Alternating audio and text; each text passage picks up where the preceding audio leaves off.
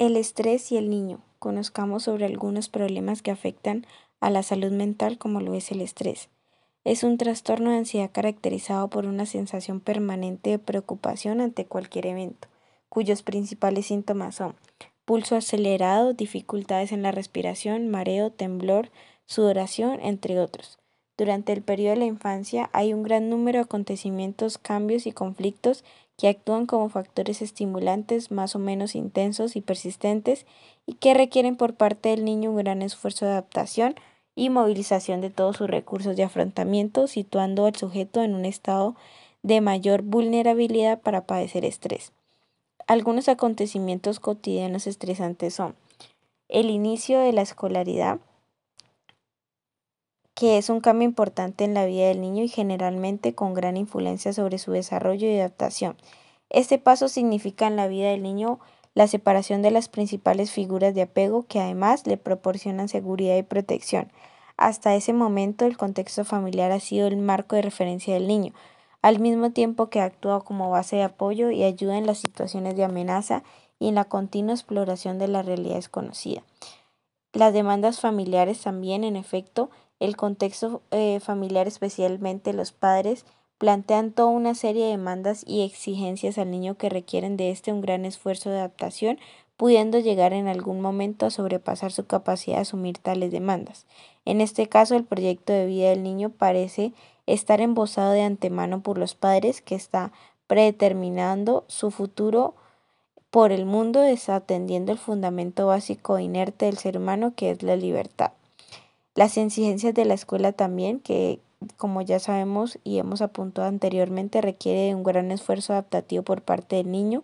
Además, existe otro conjunto de variables que dentro de este marco pueden tener una notable incidencia en la aparición de conductas de estrés.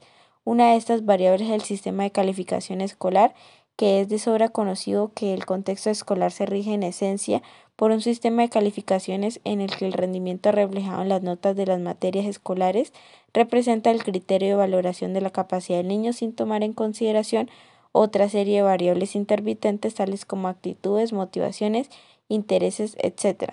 En este sentido, aquellos niños que por diversas razones de índole personal o social fracasan en, en contenidos escolares pueden ver disminuida su autoestima y competencia personal a todos los niveles y reaccionan negativamente ante cualquier fracaso.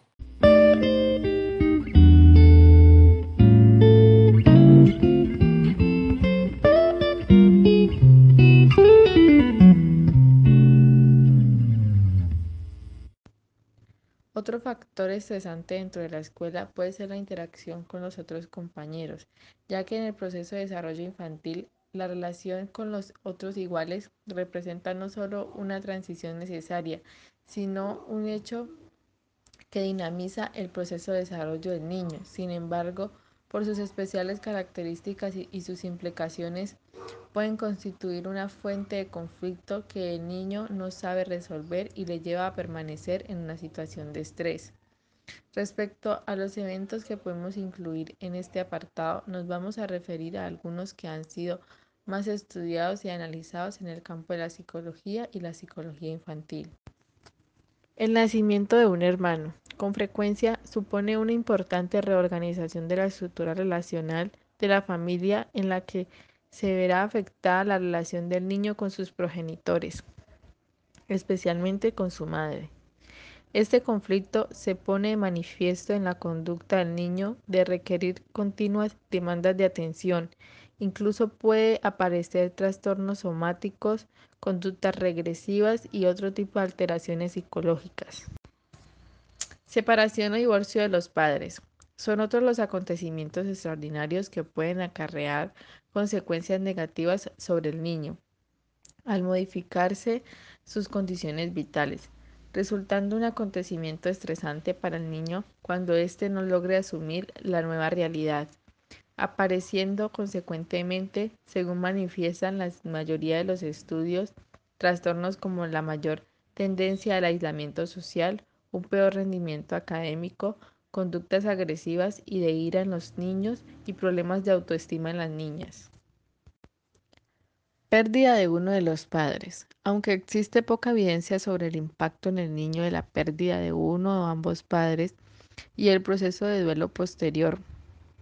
Los estudios existentes reflejan que las alteraciones cognitivas, emotivas y conductuales subsiguientes están condicionadas más por la nueva dinámica familiar, el grado de afectación del progenitor sobreviviente y por los cuidados y atenciones disipados al niño durante este proceso, que por la pérdida en sí misma. Una vez visto algunos de los hechos que pueden actuar como factores de estrés en el niño, únicamente habría que indicar que las reacciones van a estar mediatizadas por las características personales de cada niño, tales como el nivel de autoestima, de competencia personal y habilidades cognitivas y conductuales de afrontamiento al estrés. Características que están influenciadas por el proceso evolutivo en el que se encuentra.